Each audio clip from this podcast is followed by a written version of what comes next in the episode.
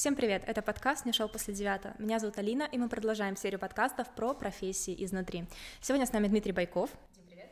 Привет. Дима юрист. А, собственно, поэтому сегодня и поговорим. Дим, где ты работаешь?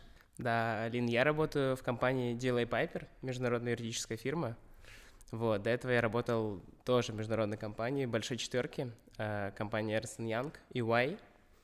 Вот, я там был три с половиной года, и вот не так давно перешел в компанию Delay Piper. А чем ты вообще занимаешься? А, в компании-то? Да. Слушай, я э, работаю в корпоративной практике. Мы занимаемся в первую очередь так называемыми проектами по сопровождению сделок M&A, слияния и поглощения. Это когда одни компании хотят купить бизнес э, у других компаний. Вот, и мы сопровождаем такие крупные, сложно структурированные сделки, это в первую очередь. Мы также консультируем э, многих там инвесторов, приходящих на российский рынок или российские компании, о том, как и что им можно сделать в России, какие с этим связаны там, правовые риски. Пишем различные заключения, готовим документы, если это необходимо, пишем договоры, э, регистрируем компании, если опять же это нужно. В общем, мы занимаемся практически комплексным сопровождением деятельности бизнеса в России. Вот, и наша команда, она очень крупная, она большая, и у нас есть специалисты практически, мне кажется, во всех областях права. И мы можем проконсультировать по любым вопросам. Угу. А расскажи про свою учебу. Где ты учился, какая специальность? А, я учился в высшей школе экономики здесь, в Санкт-Петербурге, а, на юрфаке. И после этого я сразу же поступил в магистратуру, тоже в Вышку, на программу «Гражданское коммерческое право». И вот сейчас я заканчиваю второй курс магистратуры. Угу. Ты пошел юристом, потому что это история, знаешь, э, любви с детства, или просто типа по приколу в 11 классе, ну почему нет, вроде там предметы ЕГЭ подходят под юридический. Слушай, на самом деле у меня было какое-то внутреннее ощущение, что я хочу быть юристом класса, не знаю, с восьмого-седьмого, ты удивишься. Но э, понимание, чем же занимается реальный юрист, его все-таки не было. И эта профессия довольно разнообразная, поэтому я отчасти э, понимал, какие предметы мне нужно сдать, какие я знал хорошо, какие я готовил, и, в принципе, это мне позволило поступить на юрфак. Угу. Как ты относишься к такому стереотипу, что юридически это просто перекладывание бумажек, и ты такой офисный клерк, и все, что ты делаешь, это вот бумажки, отчетики, бумажки? Это вообще не так. И еще есть один миф, что юристов уже слишком много. А, да, кстати, да, да что юристов дофига. Вот, но на самом деле это все неправда, потому что высококвалифицированных специалистов не так и много, и компании, когда даже они понимают, что у них там уже, в принципе, укомплектован штат, если они увидят какого-нибудь хорошего претендента, э, хорошего там перспективного студента, то они без вопросов берут его на стажировку, приглашают работать. То есть юристов много, но в крутых компаниях э, они все, все еще нужны. Угу. Как проходила? У тебя была стажировка какая-нибудь? Да, я вообще пошел стажироваться на третьем курсе. Угу. И что, что ты делал? Слушай, э, Искал судебную практику. Это самое первое задание, которое дается вообще стажерам. Ты занимаешься таким так называемым юридическим ресерчем, когда есть какой-то вопрос сложный, и тебя как бы сажают и говорят, вот тебе флаг в руки, ищи, что сможешь найти, вот, релевантное по этому вопросу. Да, я, я получается, стажировался практически полтора года, наверное, даже, даже чуть больше, да. Я пошел на стажировку в начале третьего курса вот, в предыдущую компанию. А отличается работа, вот прям настоящая работа от стажировки? Скорее нет, чем да. Скорее нет. А, потому что стажировка тебя плавно подводит к тому, чтобы делать чуть более сложные задачи, чтобы справляться с чуть более там сложными заданиями. И, в принципе, в начале, когда ты только начинаешь работать сразу же после стажировки, ты делаешь примерно все то же самое. Угу. Почему именно юридический? Эм, сложный вопрос. На самом деле, есть такое мнение, что это такое классическое базовое гуманитарное образование, и куда, если не на юрфак? Угу. Вот, поэтому... Ну, типа, да, можно куда угодно потом еще. Да, действительно, то есть у тебя есть же еще, ну, благодаря вот этой там баллонской системе, у тебя же есть еще право на магистратуру, И ты можешь, в принципе, поменять свою там специальность, пойти там, не знаю, в международные отношения, в политологию, да, на, на истфак, возможно, даже.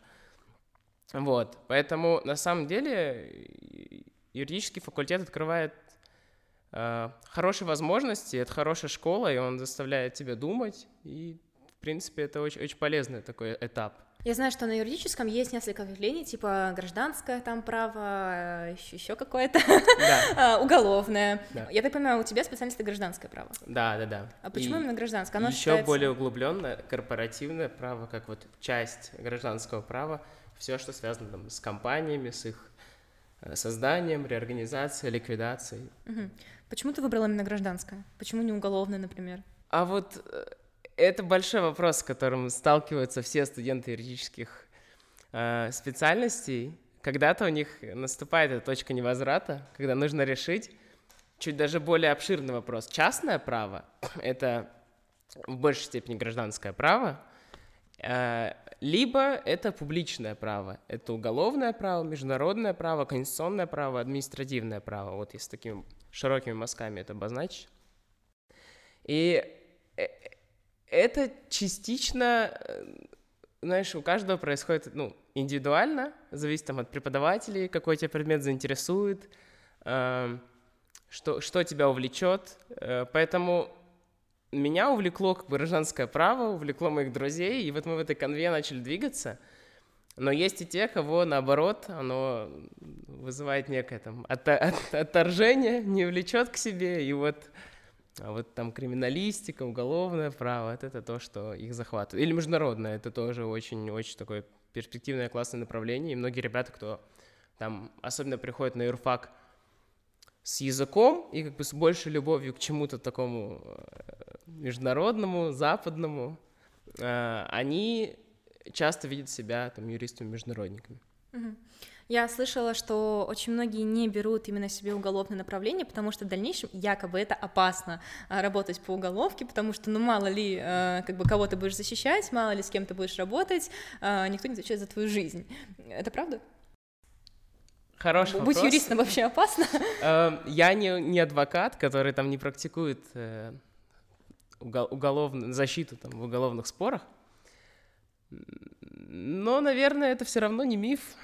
Э, наверное, что-то в этом, э, что-то есть в этом такое, потому что, ну, давай скажем так, воз... я, я не знаю, сколько это опасно или нет, наверное, это все-таки мы живем в уже таком цивилизованном мире, и бандитский Петербург давно вроде да, как 90 подки... минули нас. Да, покинул, но это все равно определенный такой склад ума, склад психологии, готовность к тому, что ты, в принципе, вот будешь иметь дело с такими сложными кейсами, с такими иногда сложными людьми.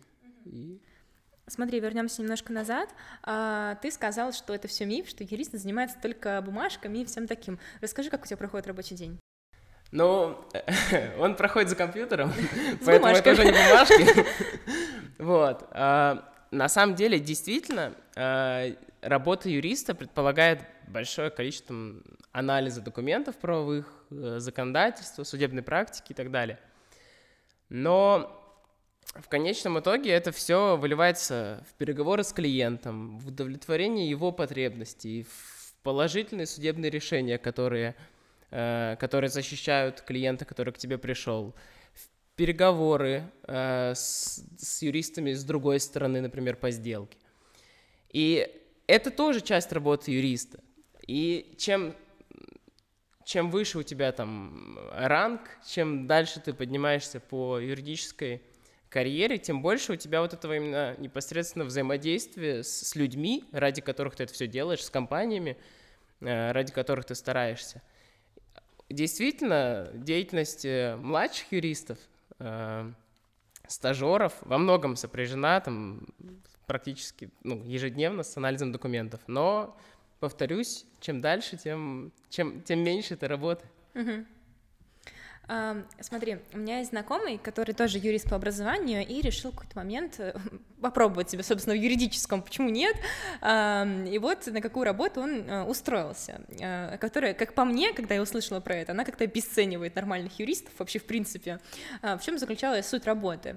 А, в том, что вы сидите в конторе, к вам заходят люди, например, какая-нибудь бабушка, у которой, э, которая судится с какой-нибудь компанией, потому что ей бракованный, не знаю, блендер или миксер подали, Ее да? затопили. Да, и знаешь, типа, вот она понимает, что она вычитала в интернете, что она может там целых там 20 тысяч рублей с этой компании взыскать, и вот она пошла в эту компанию к юристам, а юристы навешали ей еще ценника, типа, да мы вот это вот, да еще вот такие вот услуги, короче, знаешь, как, как продажники работают, да. типа, условно, заплатите нам 150 тысяч рублей, и мы, э, во-первых, вы не будете потом платить, мы выиграем этот иск, поля, и разводят людей на деньги таким образом, а туда приходят либо неграмотные люди, либо пожилые, которые не разбираются совершенно в этом и не понимают, что как бы их э, обманывают, мягко говоря, да. э, юристы вот такого вот плана. Как ты вообще к таким людям относишься? Это же тоже по факту люди с юридическим образованием.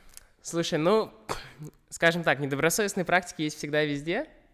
И юридический бизнес, как, наверное, любой бизнес, здесь не исключение. И, к сожалению, такие люди есть, такой промысел, он существует. Угу.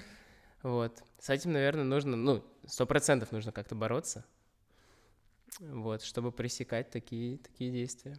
Куда лучше пойти, вот, например, если ты выбрал э, направление юридич... Э, юриста, направление юриста, да, а, и захотел стажироваться. Во-первых, с какого курса лучше начинать стажироваться, чтобы, типа, ну, считается, что чем раньше, тем лучше, опыта больше, все такое. А, и куда лучше идти? В какие компании? В крупные, вот, международные, или наоборот, какие-нибудь ИПшки, помогать одному человеку в компании заниматься бумажками? Слушай, ну, давай прежде оговорюсь, что вот юридическая профессия, она прям многогранна, и есть так называемый юридический консалтинг. Это те фирмы, которые непосредственно, э, ну, как, как я, которые, ребят, которые консультируют э, компании, у них э, еженедельно меняются проекты. Сегодня ты консультируешь по одному вопросу, одного, одну компанию, на следующей неделе уже другую по другому вопросу. Вот. Есть э, госслужба, да, и вот э, вся история связана с тем, чтобы быть там, прокурором, либо там, помощником судьи, впоследствии судьей, это совсем другая история. А, есть еще in-house работа. Это когда ты внутренний юрист какой-либо компании. Ну, вот возьми любую, любую компанию, там есть внутренний бухгалтер в любом случае, который, который ведет всю отчетность. Также есть всегда внутренний юрист, который занимается ежедневной текучкой, э, чтобы поддерживать э, состояние этой компании. И как бы вот, вот здесь нужно уже разобраться, чего ты хочешь. Ты хочешь в консалтинг пойти и каждую неделю, там, каждый месяц работать в новых проектах? Ты хочешь э, трудиться на благо какой-то одной компании, в которую ты сильно веришь? Да? Либо ты хочешь вообще на госслужбу, либо еще отдельный сектор, это ты хочешь стать адвокатом, и тебе нужно идти там в адвокатское бюро. Вот. А, говоря за себя и вот Э, зная вот именно этот бэкграунд консалтинга, я бы, конечно, посоветовал ребятам идти на стажировки в крупные международные консалтинговые юридические фирмы. Там огромный опыт, сильные старшие коллеги, которые тебя направляют. И еще и вот эта корпоративная культура международной компании, это тоже важно – когда вы общаетесь с юристами из других стран, с других юрисдикций, это, это полезно, это развивает твои soft skills, то, что сейчас очень популярно, модно и так далее. Смотри, а, мы с тобой поговорили про консалтинг, и ты упомянул а, госслужбу. А чем вообще госслужба, вот юрист в госслужбе, чем он отличается? Слушай, честно? Да. Не знаю. Честно, не знаю. Но определенно в, на госслужбе э, немного другая система, определенно там существует иерархия, у тебя нет такого там свободного плавания, у тебя есть график, у тебя есть э, задачи, планы, стратегии развития, то, чего ты должен добиться. И по большому счету это вот такая вот, как мне представляется, э, система, которая работает для, для там, достижения нескольких задач, которые поставлены перед тем или иным там, управлением, э, отделом и, и так далее. Вот, то есть в консалтинге чуть более все свободно, все, все меняется, все более динамично. В целом вот такой сильной иерархии не наблюдается. Ты можешь подойти, с... все, все общаются на «ты», все там довольно молодые коллеги, и вы, у вас абсолютно такая дружеская атмосфера. Но, конечно, это case by case, как говорится, зависит от фирмы и так далее. А, смотри, есть такая рубрика «Поиграем в Дудя», а, но она немножко варьируется от подкаста к подкасту. А, очень многие люди, ну, в принципе, выбирают себе специальность, ориентируясь на суммы, которые там а, люди зарабатывают, в этом нет ничего странного, типа, это ок, деньги всем нужны. Вот, конечно, не хочется закончить вышку и понять, что твоя участь всю жизнь получить 15 тысяч рублей, типа, блин, зачем я это учился? Какая из ниш, если ты знаешь, конечно, вот в она наиболее прибыльная, то есть куда стоит идти, и вот наиболее прибыльная это сколько? Примерные хотя бы цифры. Давай так. Эм, для начала я скажу, что если заниматься юриспруденцией только ради денег, то абсолютно точно, абсолютно точно, я ручаюсь, вы перего- перегорите за кратчайшие сроки и уйдете из профессии напрочь.